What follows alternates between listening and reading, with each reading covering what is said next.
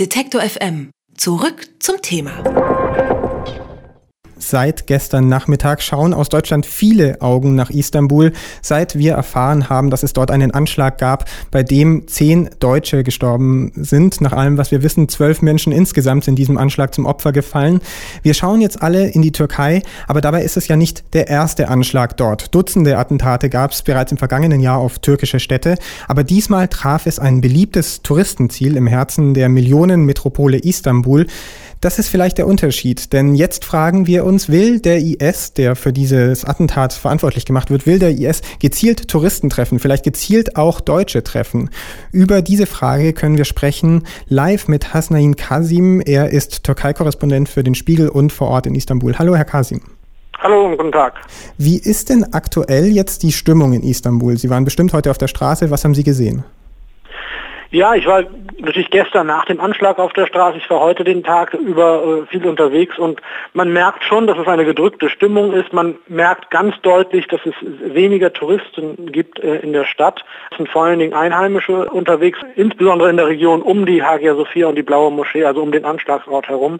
Man sieht Touristen schon gestern, sagen wir welche, die abgereist sind und heute reisen eben noch mehr äh, weg und also viele Leute nutzen jetzt einfach die Gelegenheit und sagen, also es, es ist uns zu unsicher hier und wir wollen deswegen nicht in Istanbul bleiben. Und die Türkinnen und Türken, wie geht's denen? Und haben die das Gefühl, dass der Anschlag auch ihnen gilt? Oder sehen die das auch so, dass es ein Anschlag der Touristen gegolten hat? Weil das ist die Sicht, die wir hier in Deutschland haben, das muss ich Ihnen sagen. Ja, ich denke, viele nehmen das auch wahr als Anschlag auf sich und auf die Türkei, denn gerade die Geschäftsleute, die kleinen Geschäftsleute in der Region äh, um in Sultan Ahmed, also in, an, dem Anschlagsort, sagen, es trifft ja auch uns, denn wenn jetzt die Touristen wegbleiben und wenn die Reisenden wegbleiben, dann fehlen uns die Gäste, die Hotelbesitzer, die Restaurantbesitzer sagen, also für uns ist das eine ganz schlimme Entwicklung.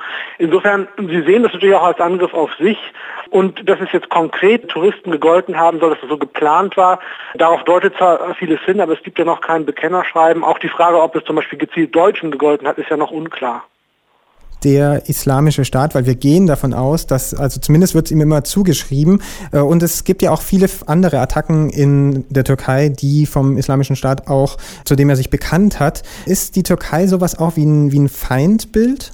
Also die, die, Türkei hat sich zunehmend dazu entwickelt. Es gab ja immer wieder Hinweise und Berichte, dass die türkische Regierung den IS unterstützen soll. Dafür gibt es keine Beweise, aber eben immer nur diese Berichte und Gerüchte. Klar ist, dass der IS relativ unbehelligt in der Türkei agieren konnte. Es sind äh, junge Kämpfer ja über die Türkei eingereist, es äh, fand Logistik hier statt, Waffen, Munition, aber auch äh, Sachen wie Verbandsmaterial, all sowas ging über die Türkei. Es kamen verletzte IS-Kämpfe aus dem Kampfgebiet in Syrien und Irak in Krankenhäuser in die Türkei. Und da guckte die Türkei immer weg und tat nichts. Das hat sich aber verändert und es gab ja im vergangenen August ein Video des IS erstmals, wo der Türkei gedroht wurde und wo, wo die Türken aufgerufen wurden von einem IS-Kommandeur, Istanbul zu erobern. Und da wurde also Erdogan vorgeworfen, eben gemeinsame Sache zu machen mit den Amerikanern. Und er wurde als Teufel bezeichnet und er sei auch ein Pakt mit dem Teufel eingegangen. Und da wurde also klar, der IS sieht die Türkei eben nicht nur oder sieht die Türkei nicht als äh, Schutzpatron, als, als Partner, sondern eben auch als Feind. Und ein Grund dafür könnte sein, dass die Türkei eben im vergangenen Jahr sich ja entschlossen hat, eben der Anti-IS-Koalition beizutreten und äh, unter anderem den Amerikanern und auch anderen erlaubt, ihre Luftwaffenstützpunkte zu benutzen, um Flüge und Angriffe auf den IS zu fliegen. In der Türkei gibt es eine Besonderheit. Dort passiert die Kommunikation nach so einem Anschlag nämlich anders. Es gibt eine Nachrichtensperre. Der Premierminister hat gestern selbst genaue Angaben über die Ermittlungen gemacht. Das würde man in Deutschland ja so nicht sehen. Vielleicht können Sie uns erklären, wie das funktioniert in der Türkei. Ja, das ist in der Tat ein wenig verrückt, denn es passierte ja dieser Anschlag und die Opposition hat dann sehr schnell kritisiert, dass noch bevor die Krankenwagen vor Ort waren, schon eine Nachrichtensperre verhängt worden sei. Äh, ganz so schnell war es nicht, also es war in der Tat schon nachdem die Krankenwagen da waren, aber es ist noch am gleichen Vormittag eine Nachrichtensperre verhängt worden mit der Begründung, dass eine Berichterstattung die nationale Sicherheit gefährde. Das ist manchmal schwer zu erklären und auch wirklich nicht nachzuvollziehen, warum man das macht. Man will natürlich verhindern, dass es Spekulationen gibt, dass wer hinter der Tat steckt und man will die Nachrichten und Deutungshoheit darüber behalten. Aber das ist eine sehr merkwürdige Art und Weise, damit umzugehen.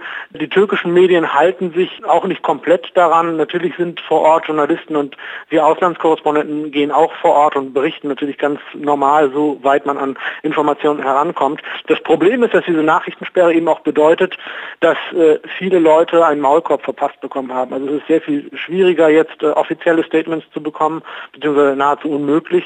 Und äh, selbst zum Beispiel die Betroffenen, also die Verletzten, die ja ohnehin natürlich Ruhe verdienen jetzt und nicht unbedingt von Journalisten belagert werden wollen. Aber es gibt ja manche, die davon bereit wären zu sprechen. Selbst die dürfen es nicht, weil denen gesagt wurde, ihr dürft es eben nicht. Das ist eine Nachrichtensperre.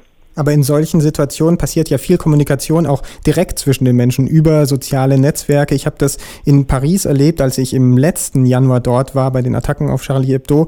Da hat sich ganz, ganz ja. schnell etwas entwickelt und eine Solidarität zwischen den Menschen, die haben ihre Geschichten ausgetauscht. Beobachten Sie so etwas auch, so eine Solidarität zwischen den Menschen in Istanbul?